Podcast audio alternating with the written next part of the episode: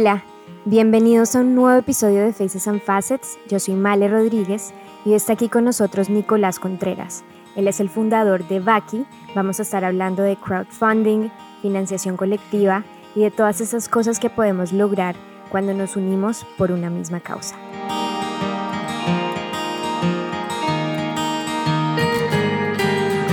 ¿Cómo va todo? Desde la última vez que viniste por acá, o más. Sí, sí, sí. Gracias por aceptar esta invitación. No, con gusto. Chévere. Chévere hablar de, de, eso porque estoy de acuerdo. Latinoamérica necesita crowdfunding y, y, y hay que hacérselo saber. Exacto. Entonces, primero hablemos del crowdfunding, que yo creo que acá en Estados Unidos y en otras partes del mundo es un término que ha venido creciendo también mucho pero de pronto algunas personas en Colombia no entienden muy bien qué es. Bueno, el crowdfunding es financiamiento colectivo, sería la, la traducción a español, y es financiar algo eh, con la comunidad, como con la masa, con el crowd. Por eso viene el crowdfunding, de financiar con, con masa de gente, con muchas personas. Entonces, se ha usado para financiar emprendimientos, eh, con, como siendo los primeros socios eh, de esos emprendimientos. Se ha usado para que los emprendedores puedan eh, hacer sus productos, como prevender los productos. Entonces, un emprendedor de moda diseña la colección y en vez de pedir un préstamo, hacer la colección y después ir a venderlo, decide hacer un crowdfunding y decir, esta es mi colección, eh, las, hago unos precios súper especiales porque la entrega va a ser pues después de que yo la produzca. Entonces, se, primero se financia y después eh, produce su producción. Em, para el emprendimiento, pues es un, es un cambio sustancial porque es financiarse prácticamente con clientes, ¿sí? No le está dando intereses al banco, no le está dando eh, o cediendo equity, sino que se está financiando directamente con sus clientes. Eh, hay otro crowdfunding que es el de donación, entonces para proyectos sociales, eh, causas. Entonces, antes se, usaba mucho pues el fundraising, ¿no? Entonces, una fundación o una ONG salía de fundraising, entonces hacía galas o buscaba empresas, entonces eran como muchos aportes grandes para poder hacer un proyecto. Ahora con el crowdfunding, la donación de la fundación publica su proyecto, lo cuenta y muchas personas eh, con aportes pequeños financian ese proyecto. Eso me encanta porque yo siento que en Colombia a veces queremos ayudar y no sabemos cómo. Entonces estas plataformas como la que tú creaste, que ya vamos a hablar más a fondo de las particularidades de tu proyecto, siento que es darle a las personas una ventana para saber qué hacer y cómo aportar. Entonces me encanta eso, eh, sobre todo ahorita con el coronavirus, que sé que no están muy fáciles las cosas, a veces queremos ayudar a personas, pero no sabemos cómo. Entonces hablemos un poco de tu proyecto, se llama La Vaquiña, ¿verdad? Que me encanta, porque siento que tal vez no sabíamos mucho del tema de crowdfunding como tal, pero todos sabemos qué es hacer una vaca informalmente siempre hemos dicho como que hagamos una vaca para ir al paseo o demás. Entonces me encanta eso. ¿Cómo surge esta idea y, cómo ha avanzado? Porque les está yendo súper bien. Eh, sí, literalmente arrancó así. Hagamos una vaca para una fiesta que teníamos. Siempre organizábamos una fiesta con muchas personas del colegio y resultaba siendo muy complicado recoger la plata de todos. Sí. Eh, siempre, eh, pues, o me manda la consignación o me dan el efectivo allá en la fiesta, nunca todo el mundo terminaba pagando, siempre alguien se le olvidaba y era muy complicado para los organizadores, que éramos nosotros. Entonces dijimos, porque uno no puede hacer una vaca, eh, pues, en, en línea, ¿sí? No es tanto como yo darle mi, mi, mi, cuenta bancaria a la gente porque igual empiezo a llegar un montón de consignaciones y me hago el, el un 8. Sí. Y, mm, y, además, pues, pues sí, yo le puedo dar la cuenta a la gente, pero, pero de estar rogándole detrás que pague, que pague, pues no. Entonces eh, hicimos en ese momento la vaquiña.com para hacer una vaquiña para nuestra fiesta. Y eh, pues fue como el concepto de, hacer una vaca, de ver los que iban pagando. Entonces tú como que yo voy a ir a la fiesta, oiga, pero no lo veo en la lista. Ah, es que no he pagado. Entonces ya no es solamente con el organizador que tú sabes que no ha pagado, sino con toda la fiesta. Mm. Eh, y entonces todo el mundo pagó. Todos los que iban pagaron antes, eh, como que se sentían comprando su boleta, pero era siendo parte de la vaca. Ok.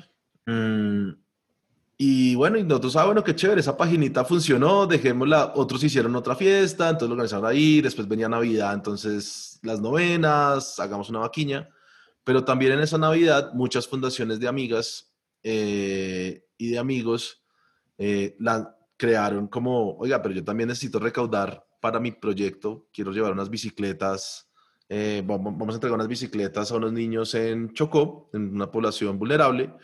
Eh, y pues puedo invitar a que más gente me ayude con, pues donando lo que vale una bicicleta. Y no solamente que una gran empresa me done 100 bicicletas y después voy y busco otra gran empresa que me done 500 bicicletas, sino que de pronto cada ciudadano me pueda donar de a una bicicleta o de a media bicicleta. y, y, así fue, en ese diciembre se hicieron como cuatro o cinco vaquiñas con impacto que llamábamos en ese momento. Eh, y, y empezó todo como que, como que esa, esa, esa ola de hacer vaquiñas con impacto. El crowdfunding en Colombia ya existía, ya habían plataformas que hacían crowdfunding, o sea, tú ya tenías la posibilidad de hacer tu proyecto y financiarlo con la comunidad, pero a la gente no se le había ocurrido hacerlo, porque era crowdfunding, porque era financiamiento colectivo, porque era algo como muy lejano. Cuando nosotros llegamos a llamarlo vaquiña, hago una vaca, una vaquiña con impacto, la gente lo entendió mucho más rápido mm. y, empezó a crecer esa cultura mucho más rápido. Gracias a unas vaquis, bueno, después llegó eh, como todo nuestro cambio de marca, de la vaquiña vaqui, que sea más fácil de escribir, de decir, de expandir, eh, pero mantener la vaquita, pero mantener el término de la vaca, parece una vaqui. Eh, llegó el, llegaron dos vaquis, pues virales, que han sido las vaquis más grandes o las campañas de crowdfunding más grandes de Latinoamérica, que son una vaca por de la calle y una vaca por la red independiente, del noticiero Noticias 1 acá en Colombia. Fueron dos ah. vacas tan virales que se convirtieron en las vacas más grandes de América Latina. Em, y eso ayudó a que muchísima gente más entendiera el concepto, supiera cómo ayudar, que dejáramos de lado el tema de que yo necesito tener mucho dinero para donar o ayudar a alguien, eh, sino que yo puedo ayudar con lo que tenga, ¿sí? No, no necesito esperar y hacer una donación en diciembre de 500 mil pesos o de 200 dólares, sino que yo puedo hacer una donación de 3 dólares y ya hago parte este mes y de esa campaña. Y, y esas dos vaquis virales pues nos ayudaron mucho a ese concepto y ahorita que llegó todo el tema de la pandemia y el COVID, Colombia se volcó en solidaridad. Eh, durante el COVID recaudamos más que México y más que Brasil, que son países pues de mucha más población y de culturas de crowdfunding mucho más establecidas. Pero los colombianos, un, unos, un lado se volcó a hacer campañas, o sea, como a crear proyectos, a, a, a, a, cranearse como, como la idea de, bueno, necesito llevar tantos mercados a, tales barrios, eh, o tal hospital en tal pueblo no tiene equipos y yo tengo allá unos conocidos que me contaron, entonces voy a hacer una vaqui para que me ayuden. Y la otra parte se volcó a ayudar a esos proyectos y, y ha sido muy chévere, sí. Qué bueno, y tengo que rescatar dos cosas que yo creo que son muy importantes. Una es que pensamos que la gente no quiere ayudar. Y uno creo que es la razón principal por la que uno no hace una vaqui. Que es como, no, pero es que ¿quién va a aportar a este proyecto? La gente no ayuda, la gente no tiene. Y te das cuenta y te sorprendes positivamente que sí, siempre podemos ayudar. Y yo la otra vez estaba, de hecho, hablando en mis redes sociales y cuando entendemos muy bien el poder, digamos, de la conexión humana y de la comunidad, sabes que no importa que tengas mil pesos, dos mil pesos, lo que puedas donar, eso es algo. Y si somos muchas, muchas, muchas personas donando así sea de mil pesos, pues se vuelve un proyecto realidad, la verdad. Entonces eso es muy importante que las personas lo entiendan porque uno siente que tiene que aportar, no sé, lo que tú dices, 500 mil pesos y si no, no estás ayudando y no necesariamente.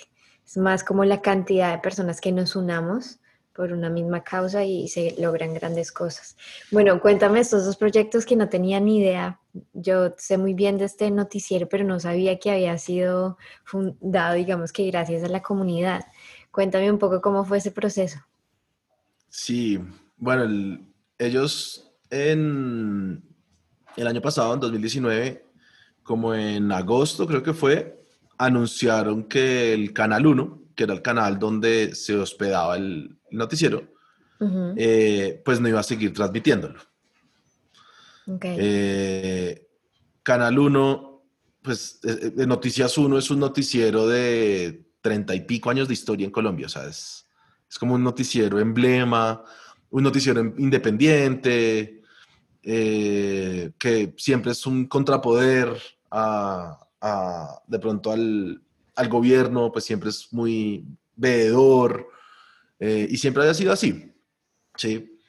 Eh, en agosto anunciaron que Noticias 1 les había, que Canal 1 les había cancelado, pues los había sacado de la parrilla y que se quedaban sin casa. Entonces que Noticias 1 pues prácticamente se acababa.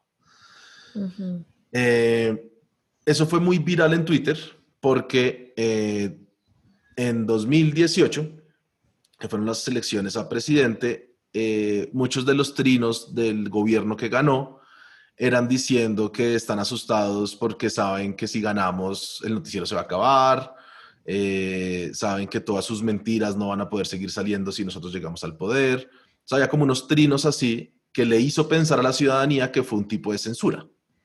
Mm. Eh, entonces en Twitter pues se volcó como esa idea, miren lo que ellos decían, ahora están en el poder y ahora nos cerraron el noticiero, mire que sí fue verdad, mire que sí lo hicieron, entonces la gente se indignó eh, y decía pues ¿cómo, ¿cómo, podemos hacer nosotros para no tener que depender pues de, de, de nadie, o sea, nosotros financiarlo, entonces empezaron, eso fue muy bonito porque en Twitter fue muy viral una va aquí para Noticias 1, una va aquí para Noticias 1, una va aquí para Noticias 1. Y nos empezaban a taguear y nos empezaban a taguear y nosotros, pero ¿cómo, hacemos? Pues nosotros no podemos hacer la Vaki. Sería muy chévere, pero pues tiene que ser Noticias 1 quien la haga. Claro. Em, y, y, no, y pues dejamos así, esperamos y unas dos semanas después nos llamaron, nos dijeron, ¿qué es, qué es eso? ¿Qué es lo que todo el mundo en Twitter me está diciendo? ¿Qué haga? Lo máximo. Eh, entonces les explicamos, les dijimos, eh, ellos eh, como que eran conocidos o pues también alguien de la campaña de Humberto de la Calle le había dicho, oiga, nosotros hicimos una vaca y nos fue muy bien, ellos son muy profesionales, ellos son muy serios, hable con ellos. Mm, entonces ahí nos reunimos y ellos pues decidimos como, no, esto no puede ser una vaqui nomás, como una vaqui por 30 días o por 40 días, sino que necesitamos pues que sea recurrente, porque necesitamos como financiar un contenido mensual, recurrente. Sí. Entonces con ellos decidimos lanzar Baki Sponsors, que llamamos, y es un tipo de Baki donde tú te puedes suscribir desde 10 mil pesos al mes, 3, dólares mensuales, eh, y se te debitan automáticamente de la tarjeta.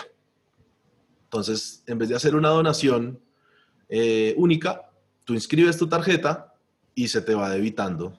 Como una membresía casi. Exacto. Okay. Entonces, con ellos lanzamos Baki Sponsors y pues en este momento ya es la Baki más grande, la campaña crowdfunding más grande de Latinoamérica. Eh, han recaudado más de 1.400 millones de pesos. Wow. Eh, tienen casi 50 mil, eh, casi 14 mil suscriptores. Es, sí, son unos números muy chéveres y de la ciudadanía. O sea, empezó con una, con una idea de Twitter. Increíble, y se da cuenta cuando uno tiene una propuesta de valor, las personas pagan. Así de sencillo, cuando es algo que de verdad nos está aportando nuestras vidas y ese, ese caso es uno que definitivamente está para contar en todas partes, increíble. Bueno, y hablemos también, porque siento que hay muchos emprendedores que quisieran hacer sus proyectos realidad. De hecho, estuve hablando con Laura Ceballos, fue el podcast pasado, tiene una marca y hablábamos de eso, que a veces uno al principio pues digamos que no tiene el poder económico, siente que tiene que invertir mucho y entonces eso, la parte económica siempre como que te frena. Entonces, muy bueno que estemos ahora hablando de esto y de las oportunidades que hay. Entonces, cuando uno empieza un proyecto así, obviamente tienes una idea, pero sé que también le ofreces unos beneficios a las personas que te apoyan en esas primeras fases. Entonces, ¿cuáles son los incentivos de pronto que uno podría ofrecer? No sé si tengas un ejemplo. Sí, bueno, hay hay dos como dos, eh, dos tipos de, de, crowdfunding que se puede hacer en emprendimiento y es dar una recompensa eh, a cambio del aporte, ya te cuento algunos ejemplos, y otra es hacer una preventa de mi producto. Mm. ¿sí?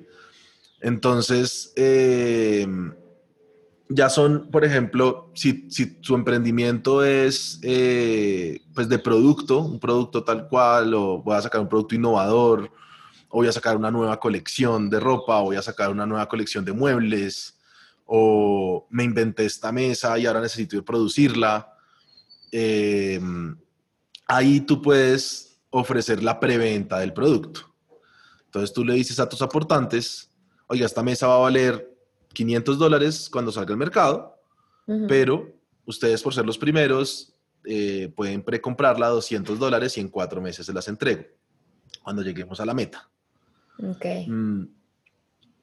Entonces, em, pues de ahí eh, aún nosotros no hemos tenido como muchos casos eh, de ese tipo de crowdfunding, ¿sí? Todavía han sido como empresas eh, grandes las que lo han hecho. Mova, por ejemplo, sacó una chaqueta súper eh, innovadora para ciclistas. Mm, Toto sacó una súper maleta inteligente, no sé qué cosas, con crowdfunding, pues. Em, pero todavía como que se ve pues de empresas grandes que tienen pues plata para mercadear eso fuertemente, em, que lo hacen también como estrategia de marketing. Mm, la invitación es a que todos los emprendedores se le midan a, hacer su video con su celular, a contar su historia y estoy seguro que muchos precomprarán sus productos. Y la otra es dar una recompensa. Entonces, eh, funciona también como eh, para restaurantes, por ejemplo.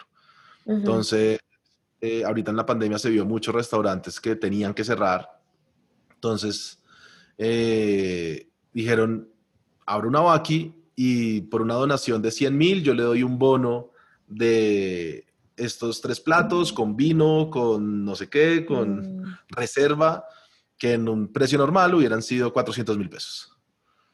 Eh, por su donación de, de 500 mil pesos, le voy a mandar una carta firmada por el chef eh, con una receta. Eh, por aporte de, ¿sí? Entonces ya se van inventando por cambio de aportes unos tipos de recompensa. Mm. Con las celebridades funciona muy bien eh, esas recompensas porque pueden ser recompensas muy económicas, eh, ¿sí? Una foto, un Zoom, una firma, eh, por aportes muy grandes. Pero entonces ya, ya empieza como la creatividad del emprendedor de ¿qué me invento? ¿Sí? La gente no está comprando prácticamente eso muchas veces, ¿sí? Eh, la gente está siendo parte, está siendo parte de la vaca. Entonces no hay como que pensar que, les vendo, mm, no, no necesariamente, no tanto, pero sí como les doy mi agradecimiento. Y si ese agradecimiento es de corazón, es un buen agradecimiento, la gente así lo va a recibir, porque mi aporte también es de corazón. Sí, sí total. Entonces, es, chévere. Qué nota. Cuéntanos las personas que de pronto quisieran, después de oír este podcast y digan, no, no, esta es la oportunidad, tengo una idea y quiero hacerlo. ¿Cuáles son los pasos a seguir? Eh, cuéntanos cuál es la página web y, cómo lo pueden hacer. Bueno, entran a baki.co y ahí arriba le dan a crear Baki. Es un formulario de tres, de tres preguntas. Ponle un título a tu Baki, escribe un texto, cuánto quieres recaudar y qué tiempo quieres de que la Baki esté abierta. Todo eso igual después se puede editar, pero son las primeras tres preguntas y tú ya quedas con tu borrador de la Baki. Entonces, ese es, el primer paso que los invito a todos a que lo, a que lo hagan, a que lo prueben. Eh, ya con su borrador es como su primer, su primer paso y la primera motivación a seguirlo haciendo. Y ahí, eh, pues el equipo te, te, va a guiar, o sea, no solamente el producto te va guiando en lo que necesitas, sino que también te vamos a contactar humanos a, a ayudarte a crear el texto, a ayudarte a crear el video si quieres crear un video, a darte ideas de qué videos puedes hacer, a darte ideas de qué recompensas podrías poner. Lo importante es que nos empieces a contar tanto al producto y a los robots como a nosotros los humanos que estamos detrás también revisando las baquis, qué es, qué quieres hacer, qué buscas. Entonces empieza a escribir la historia, empieza a escribir el texto, empieza a darnos más información para nosotros poder ayudarte más. Y cuando ya sintamos que la vaqui está lista, que, que está todo listo para lanzar, te ayudamos a lanzar, a salir en medios, a, hacer tu press kit, eh, a buscar los aportes por fuera. Mm. Ah, buenísimo. Ah, Entonces, tienes un apoyo. No, no, lo estás haciendo solo, sino que tienen ese acompañamiento del equipo de ustedes. Sí. Sí, sí, tienes, tienes el apoyo de, de, de, todos los robots que están en el producto y de todos los humanos que están detrás revisando las vaquis y acompañándolas también el, o sea, es un trabajo en conjunto, nosotros no, no, no podemos depender de, de Baki que nos recaude la plata, porque eso no, eso no pasa. Eh, es, es, es, del creador de la Baki quien va a recaudar la plata, pero nosotros con toda la experiencia y con todas las ayudas va a hacer que eso sea mucho más fácil. Okay. Y, y mi, primera, mi primera recomendación siempre es después de crear la Baki y escribir una historia y ver, empezar a buscar los primeros aportes. O sea, empezar a buscar por WhatsApp, por, por mis Facebooks, por mis mensajes privados de Facebook, por mis mensajes privados de Instagram. ¿Quién me puede aportar? Porque ahí vamos a recibir no solamente de pronto aportes, pues de la familia que ni lee y aporta, pero sí muchos de los amigos nos dirán como, oiga, pero ¿qué es? Pero ¿cómo así? ¿Qué quiere? Entonces empezamos a recibir feedbacks también de que estoy contando bien la historia, está motivante la historia, está empoderadora, porque la gente se quiere activar, o sea, la gente quiere aportar, la gente quiere ser parte de muchas causas, pero hay que activarlos, hay que motivarlos. Entonces, ese texto es toda una construcción, eh, ese video que se puede hacer es toda una construcción, entonces, sí, es, es dedicarle, sacarle un tiempo, unos 45 días a cada campaña, o 60 contando unos 15 previos, y 60 días de full dedicación y se logran las metas. Sí, eso te iba a preguntar que más o menos con tu experiencia en lo que has visto, ¿cuántos días normalmente se necesita pues para, porque eso es un tema de voz a voz también, de compartir y a medida que uno va compartiendo va creciendo y vas llegando a la meta, entonces dices que unos 40, 60 días más o menos. Sí, a mí, yo personalmente, eh, siempre, siempre, siempre recomiendo de 30 a 45 días de campaña. Ok. Em, y contando una pre-campaña, por ahí 60 en total. Entonces, ¿qué es la pre-campaña? Como escribir ese texto, editar ese video, buscar esos primeros aportes y después ya 45 días públicos de intensidad. ¿sí? Eso no es como de la dejé abierta y llegué a la meta, no, no pasa. tú, tienes que, tú tienes que activar a la gente, ¿sí? Entonces, tu texto tiene que activar a la gente, tu video tiene que activar a la gente, tus historias en Instagram, en Twitter, tienen que activar a la gente. Hay una campaña muy chévere, nos gusta todos los años, que es la de Chavito, la de Esteban Chávez, uno de nuestros orgullos ciclísticos del país. Okay. Eh, él tiene una fundación que se llama Fun Chávez y todos los años hace un crowdfunding, hace una vaqui para eh, recaudar fondos para su fundación y al otro año operar niños que tengan problemas ortopédicos. Porque él tuvo una caída muy fuerte, él se iba a quedar fuera del World Tour, o sea, ya muchos médicos en Europa lo dijeron, dedíquese a otra cosa porque acá no vuelve. Él vino a Colombia y en la cardioinfantil un doctor lo operó, lo salvó y hoy está corriendo el Tour de Francia literal. Wow. Eh, literal hoy está ahí corriendo el Tour. Y, mm, y, y, él entonces quedó muy agradecido eh, y pues como diciendo cómo, cómo retribuyo, cómo le retribuyo a la, vida, a la vida esta nueva oportunidad que me dio. Y es operando niños que, que, no tengan los recursos y que tengan problemas de movilidad ortopédicos, a que puedan volver a caminar, a que puedan volver a mover sus brazos, a que puedan recuperar su cuerpo. Entonces, todas las, todos los años hace una Baki, recauda 200 millones de pesos, que eso fue lo que recaudó la pasada, 250 millones, y con eso puede operar 18 20 niños eh, el siguiente año. Eso está increíble. Sí, sí se pueden lograr grandes cosas, qué bueno. Otra cosa que te quería preguntar, porque siento que ha cambiado mucho, sobre todo eh, durante el coronavirus, que creo que ha sido como el empujón que necesitábamos para nosotros abrazar más las tecnologías y digamos que confiar un poco más en ellas, porque siento que parte del problema por lo que no avanzaba en este tipo de iniciativas es que nos da miedo a veces pagar por Internet o no sé, no, no tenemos tantas facilidades para pagar por Internet. Entonces, ¿cómo ves ese tema? ¿Sientes que ya las personas se sientan mucho más cómodas? ¿Cómo ves ese tema digital en Colombia y en Latinoamérica?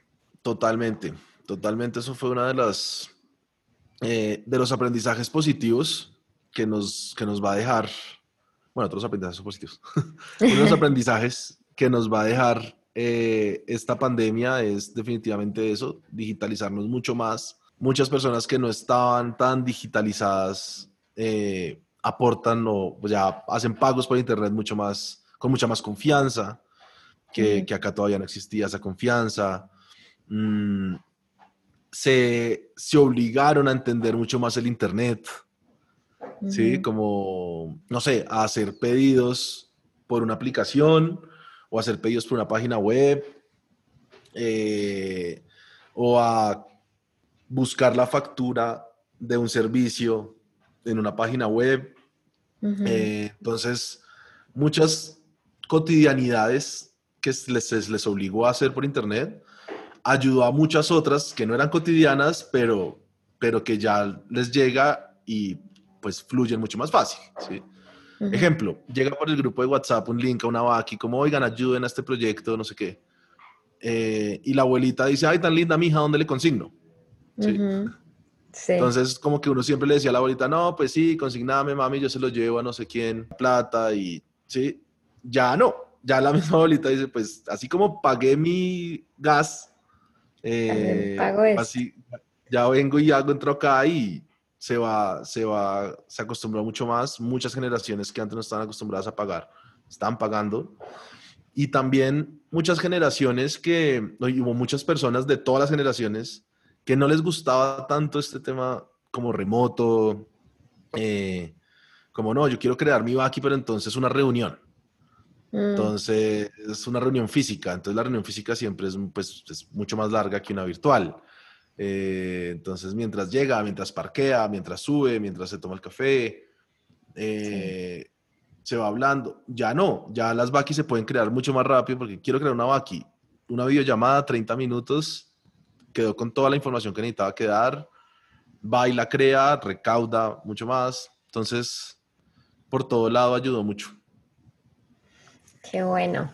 Eso me encanta porque de definitivo pues hay muchas posibilidades y por ejemplo, no sé, personas como yo que estamos en el exterior a veces queremos ayudar en Colombia y uno no sabe a dónde ir o mm, en Instagram una vez puse y me mandaron varias fundaciones, pero si uno puede encontrar en un solo lugar, en una sola plataforma, un montón de iniciativas, eso está increíble. Y mm, cuéntame un poco del alcance, porque me dices que pues, me estabas comparando con México, con Brasil, Colombia, entonces tu plataforma ya tiene alcance en toda Latinoamérica.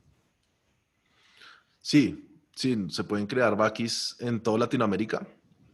Eh, consignamos en todos los países de Latinoamérica eh, y aportes pueden llegar de todas partes del mundo. Entonces tú puedes crear tu aquí para retirar el dinero en Colombia, pero recibir aportes de Europa, de Australia, de donde quieras. Buenísimo. Mm, el, en México y en Brasil, eh, pues son, mercados eh, que, conocen mucho más del crowdfunding, que tienen plataformas que han funcionado ya de años atrás. y, y, y, durante el coronavirus, lo que decía era que Colombia, el colombiano, se volcó a donar y superamos las donaciones de esas plataformas. Oh, Entonces, las vaquis para Colombia, porque nosotros el 95% de las vaquis son colombianas, eh, em, por ahora. Entonces, todas esas vaquis eh, que se crearon en Colombia y los, los, colombianos con nuestro alcance, o sea, con a donde cualquier lugar del mundo tengamos eh, amigos o cercanos, recaudamos más de 2 millones de dólares en lo que va del 2020. Increíble. Entonces, sí, es, es una solidaridad grande que, que, como decías tú ahorita, o sea, nosotros siempre nos decían, no, no donamos, nosotros no, el colombiano no dona o el latinoamericano no, no dona. No, eso no es verdad. Qué bueno. El latinoamericano se activa y qué bueno que más personas, los que estén escuchando este podcast, sepan de estas iniciativas, de que estoy segura y es lo que yo veo que pasa todo el tiempo, queremos ayudar, solamente no sabemos cómo.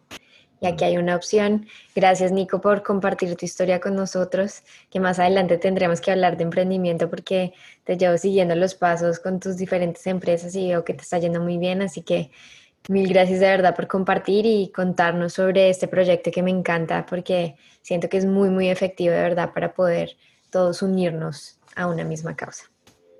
No, a ti, Male, muchas gracias por la invitación. Muy chévere conversar acá contigo. Bueno, hablamos pronto. Bueno, chao. Chao.